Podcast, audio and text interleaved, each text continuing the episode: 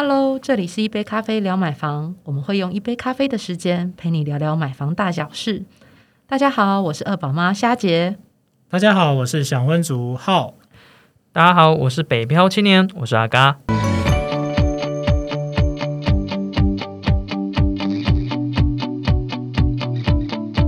哎，话说啊，最近啊，我陪我一个朋友去看一间大概十平左右的一个套房。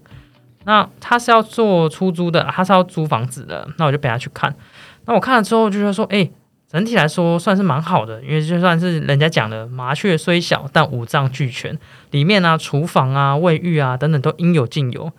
但它有一个很特别的地方，就是他睡觉的地方啊，是在卫浴，就是他那间卫浴的上层，也就是大家口中说的夹层屋。”那我事实上之前，因为我是北漂嘛，那我之前在高雄的时候，我是没有看过这样的房子，包含说我大学期间在外租房子的时候，我也没有看过这样的房子，所以我当下就觉得哇，超不可思议的，这样子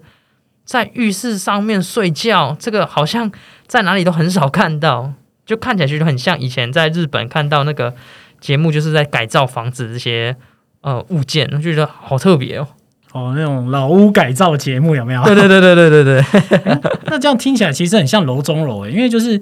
门打开之后，然后楼中又有一个另外一层楼的感觉。嗯，听你这样讲，好难想象哦，感觉平数好像很小诶。嗯，那它的它一进门的那个天花板高吗？好说它。天花板是蛮高的，就算是一般那种跳高式的那种。哦，所以这种其实，在都会都会区其实还蛮常见的，它就有点像是那种挑高夹层。嗯，对，嗯。可是你那个朋友是他是要买来租人，还是他要租房子？他是要租房子，他是要租房子，只是屋主提供给他是这种格局。对，因为他一开始看到的时候，就是想到说，哎，因为毕竟能够租房子的人，他们可能没办法负担到像买房这样那么大金额嘛。嗯嗯嗯。那这当然。大家都会希望说，可以同时有，比如说像厨房啊、卫浴啊、自己阳台这些，就很多租屋主的梦寐以求，大概都是长这样嘛。嗯，所以他看到这一间之后，想说：“哎呦，十品呢，而且应有尽有。”后来他去看了图片之后，他觉得好像蛮不错。实地到现场看之后，他就说：“哇，原来他睡觉的地方是在卫浴的上面，就有点超过他一点点的想象。”嗯。好，那因为刚刚有浩哥也有提到楼是不是问楼中楼嘛？对啊。那首先来跟大呃，但是我们今天还是用以买屋的角度来看房子哦，不会用租的的部分。好，那大家可能会有搞混哦，因为可能有人说，哎，这间是楼中楼。然后又有人说，可能这间它是夹层屋，那到底楼中楼跟夹层屋有什么样的分别？先讲楼中楼好了。哦，那楼中楼其实现在其实是比较少这样子的案型，比较少这样做规划啦。那早期在一些比如说呃华夏，或者是公寓的四五楼，有时候会规划成为楼中楼。哦，那楼中楼的部分的话，它其实在于结构上来讲，它其实安全性比较高。它等于是有点像是，它其实是把原本比如说华夏的七层好了。嗯，哦，它可能取中间两层，比如说五五五跟六，它其实是和虽然它是两个楼层，但是它在里面有它的，就是在规划的时候就已经是把楼梯这个规划在里面了。哦，哦，所以它其实，在房屋内其实是有呃楼梯的。哦，是有连通在，是有连通在一起的。好，那从外面看起来，可能你就不能去，等于是六楼就没有门的啦。嗯，对，因为像我之前有个亲戚，他其实就是买华夏七层楼里面，然后他们的楼中楼的格局都是规划在五六楼。哦，所以他们的很很有趣，就是他哎，他电梯那个虽然有那个六楼，但是六楼其实都没有就是门可以进去，他们一律都是要从五楼进去，从五楼进六楼就对了。呃，对。从五楼进六楼，五楼是他们的大门。对对对对，五楼是他们的大门。对，然后所以，但你你可能电梯去六楼打开，它其实都都是没有门的，你不能够进去那个房子里。哦，对，他们的设那时候的设计是这样。不过后来在大台北，不论是在台北或在新北看房子，其实就这样子的房屋其实就很少见了。那不过因为它其实原本。就是两层楼的设计，所以不论是在房屋的，就是呃，当然它可能是就是是合法的，因为它都会有呃实际的内部评述。嗯，好，那那再来就是说，它的在结构度来说，其实是也比较安全的，因为包含像比如说，因为通常呃呃整栋大楼的结构墙，它可能都会是跟邻居相连的那那一道墙作为主要结构墙。好，那那因为它是原本就设计好的格局，所以在结构墙的部分。不会破坏到，因为他在建房的时候就是这样做规划。就是在建筑，他拿到建筑执照的时候，其实他都是呃一印在里面的嘛。是是。那以及你在呃六楼，就是他的他的所谓的房屋内的二楼。的那一个呃，等于是它也不是，因为它是原本就这样设计做规划的，所以它的楼高的高度其实跟五楼，就是跟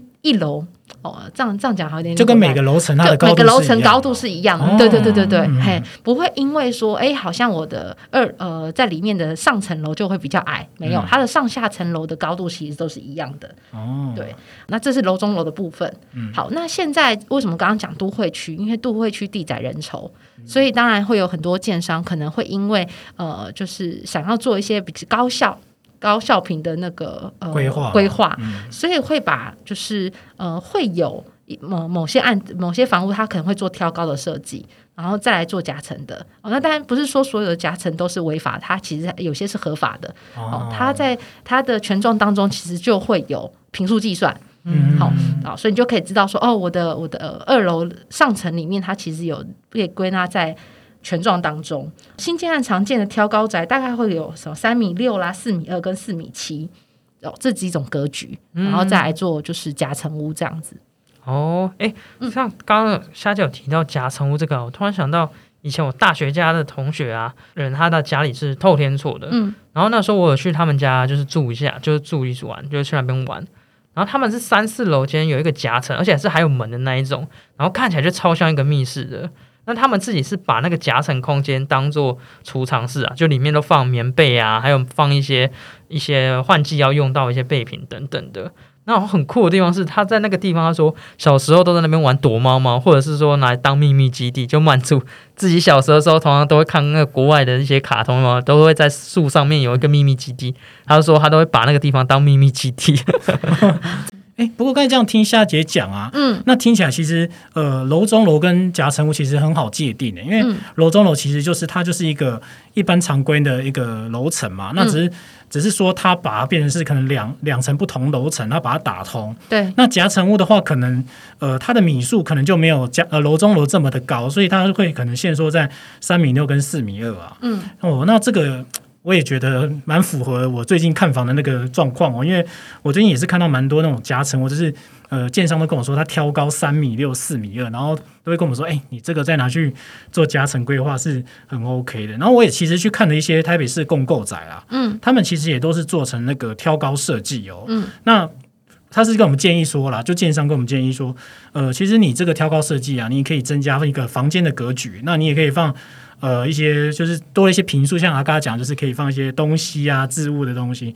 不过这样子讲起来的话，是不是其实它已经变成是现在主流啊？就是很常见的。嗯，呃，如果说是以买屋的角度来看的话，因为你刚刚讲到有建商，嗯，那或者是你可能是去看中古屋，那建商来讲的话，呃，要小心这个话术啦，好，因为如果在他原本的房屋规划里面，即使他不是楼中楼的规划，但是他其实呃，他把某一些案型作为挑高设计。然后里面，他在他原本建案的规划当中就已经规划那个所谓的挑高了嘛，在做夹层。那他贩售给你的时候，他其实在呃权状评述上面是应该要有记载的哦，有记载才是合法的。那相对应的，这个在中古屋上当中也是一样。如果说呃前一个屋主他因为他买了挑高的案型，好，那他他就跟你说，哎，我这间这样很好，我还帮你多挑高了这样多一个房间或多一个再利用空间。那你首先要去看他的权状有没有记载这个评述。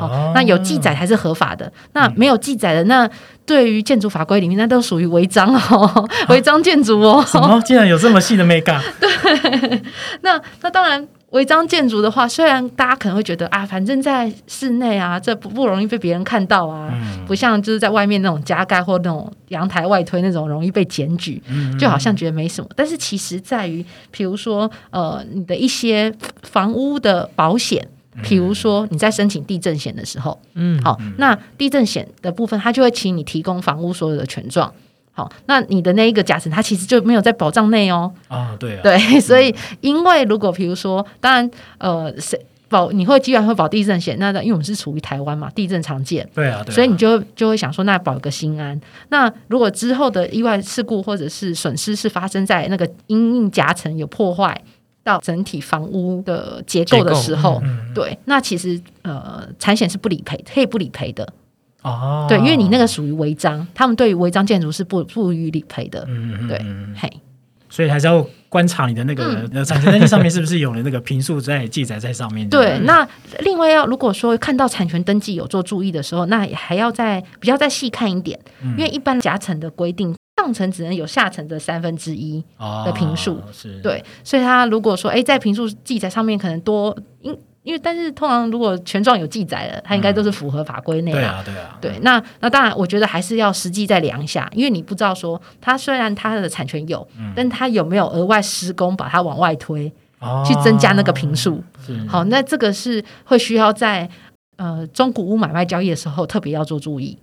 哦，对，因为他可能，比如我的产权有没错，嗯，但是他会告诉你说，哎，那我们在做装潢的时候又怎样又怎样，所以我上面实际的平数可能多给你一平哦，加价是不是？类似，或者他让你觉得，他 会觉得说，哦，那好像是。因为因为原本它上面可能只能九平，嗯，但他跟你说哦，我们这前屋主因为改装了的，就是平就平数再利用啊，让整体的效能更好啊，所以我们有做了一些额外的施工，所以它上面可利用空间实际上是十平哦，嗯，那这就是他在做销售话术里面的就是呃地雷。哦，对，这是要注意的。对，那这样听起来夹层屋好像很多问题耶。我想到说，将来我想要生小孩，那我买夹层屋好像眼前省了荷包，可是事后又又不一定能转手，这样好像没有好优点呢。那所以一般啊，夹层屋大概呃，大家都会注意说，尽量不要碰。虽然会看起来好像平效很哦，CP 值很高哎，我做所有的空间都在利用，但是呃，它大致上可以归纳成五大的，等于是缺点呐。好，为什么大家比较比较不要碰？一来就是，其实呃，在银行贷款一样，像这种如果它原本有私建夹层的，这种通常贷款不易。好，因为你等于是里面有违章建筑了，银呃银行也会觉得说，日后这个房子如果在抵押要转手，他们也觉得要处理起来是比较麻烦的。嗯嗯，对。好，所以其实贷款的层数来讲话，其实银行的放款不会那么高，好，利率也会不好，因为它平数比较小嘛，对不对？嗯，对。嘿，那等于是说，他还是还是会看原本下层的平数来做评估。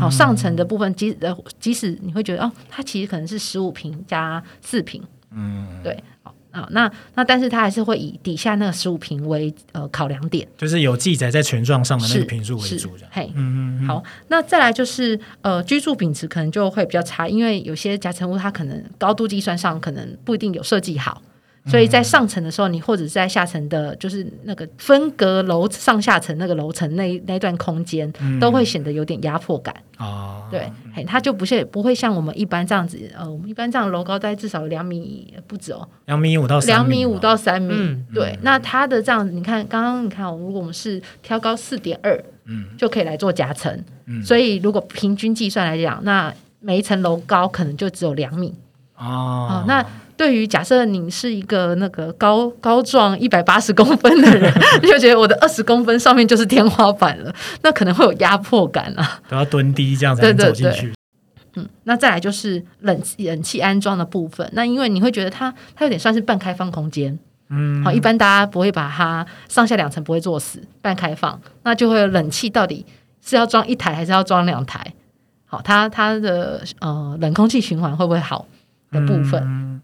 好，那再来，其实呃，第三点跟第一点其实有类似的相同，它其实就是转手困难。好，对，因为这样的格局，如果你是买家，你可能就会说，哎，质疑，或你就会质疑说，那这个或是违建，你要有相关的执照啦，或者即使你是有合法的，那他也会觉得说，那你当初上下两层隔的呃这夹层的呃材质是否就是有合乎法规？嗯，对，那就会被质疑比较多。哦，那当然也这也就是买家可能会拿来砍价的点。哦，好，你卖卖家可能会觉得说，哦，那这样感觉我的平效利用很大啊，我应该要就是感觉价值感比较高，但是实际上这也是一个缺点啦。哦，就是买家其实也是会质疑你相关的，比如说呃，平数规划啦，或者是你在隔隔间的那一个材呃材质是否合乎法规。哦，对，有这是安全性的考量。嗯嗯嗯，那再来就是呃有安全的疑虑的部分。就你刚才讲那个所谓的建材嘛，还有结构的问题。对，嗯，好，那违法夹层的话，它其实就因为是二次加工，所以你可能会不知道前屋主的一些呃材质，嗯，好，轻轻隔间它可能是木造材质，或或者是用使用一些比较不耐火的设设备，那当然就可能在比如说发生火灾意外的时候逃生安全呐。对，那当然最后就是呃，大家会讲到那个风水当下，就是你会觉得可能会有悬空感，因为比如说你呃，通常刚刚讲卧室会在上层，那下层可能就会是其他的呃，比如说厨房，刚刚讲讲到是厨房啦，或是其呃浴室等再利用的空间。好，那你就会呃呃，一般风水会说这样叫悬空。好，那等于是你悬浮在半空中睡觉。对，然后对，会对你整个人的气场好像没有，就是安稳感、嗯，安定感的这样的一个部分，这样，嗯，哇，那这样听起来好像缺点也是蛮多的哦，嗯，对，那可是对于我一个将来会生小孩的人来说，其实我最在乎的应该是房间数啦，嗯，听起来好像没办法到三房还是四房，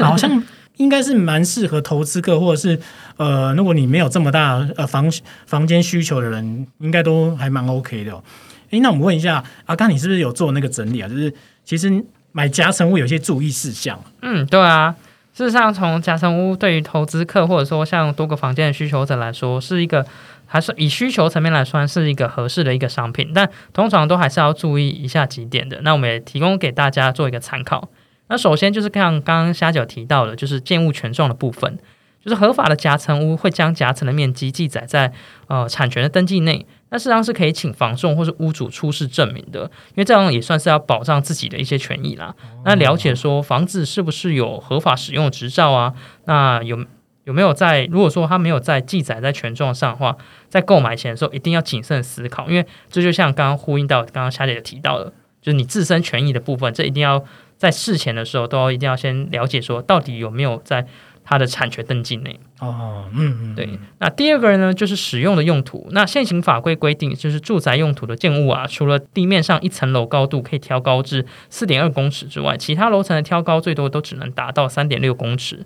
那若有违法的部分的话，就挑高四公尺以上的话，要注意都可能都是一些广告的话术。因为他可能就是在坑坑拐你的，那这个部分的话，你一定要稍加注意哦。我听说好像就是它标高到四点二吧，然后实际上到现场看那个案情的时候，就像说有啊，我们一楼是四点二啊，是其他楼层都是合乎法规三点六这样。哎，我好像被骗了这样。嗯，对，这个部分可能在呃，大家如果是实际去看屋的时候，都要特别注意，因为我相信很多人去看房子的时候，很难说自己去带一些尺啊那些，还没去丈量。对，这是比较困难的，但比较方便的做法就是请他也可以出示一下，就是一些证明，然后去证明一下说，哎，这个产权登记到底合不合法？那第三点呢，事实上就是所谓的自备款的充足。那就像刚刚有提到，比如说在这种夹层物啊，它可能在贷款上面，它可能没办法那么的，呃，贷款的成数没办法到这么漂亮。那合理的夹层物的价格，基本上屋主都会依建品去做开价。那这个部分可能就要特别小心，就是屋主可能会把夹层的平数。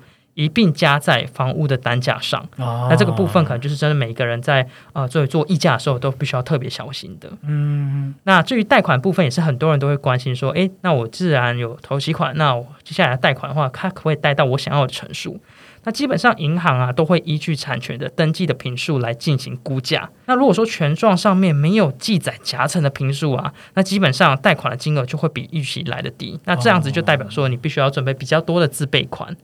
对，那这个部分就是真的要注意，因为很多人都是他可能自备款有，然后就是可能有签约啊，然后到最后突然说，诶，他的贷款成数贷不过，那出现违约的这样状况，那这个部分可能都要稍加注意。那接着就是第四个，就是说你必须要去留意一下建商的一些品质的部分，因为不少建商他为了提高就是建案成本的效益，就是提高他们的效益，他可能都会推出一些小平数、挑高复式的一些楼层物件。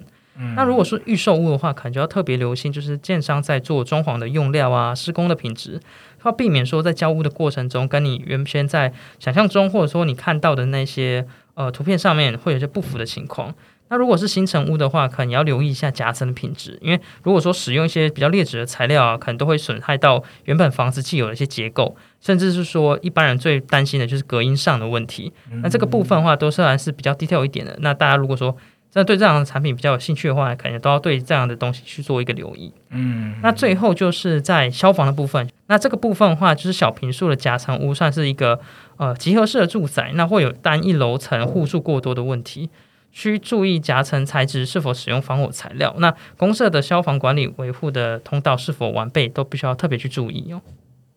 哦，原来是这样哦。嗯嗯，今天的内容真的是让我们觉得。原来楼中楼跟夹层屋还是有这么大的区别呢？还还考量夹层屋吗？对对，千万千万要审慎思考，对，很多 mega 的陷阱在里面。嗯。好，那今天的内容我们也会放在我们的连接哦。那希望大家就是，如果你们觉得还有一些资讯呢不够了解的话，可以去点我们的连接哦。那今天的这个内容呢，不知道你喜欢吗？如果你对夹层屋还有别的想法的话呢，那也欢迎到粉丝团按赞哦。那别忘了帮我们这一集按一下五星推荐，然后分享给你好朋友。有事情想要问我们的话，也可以直接呃客服到我们的客服信箱。那希望今天的内容你也会喜欢，感谢你的收听，下次聊，拜拜，拜拜。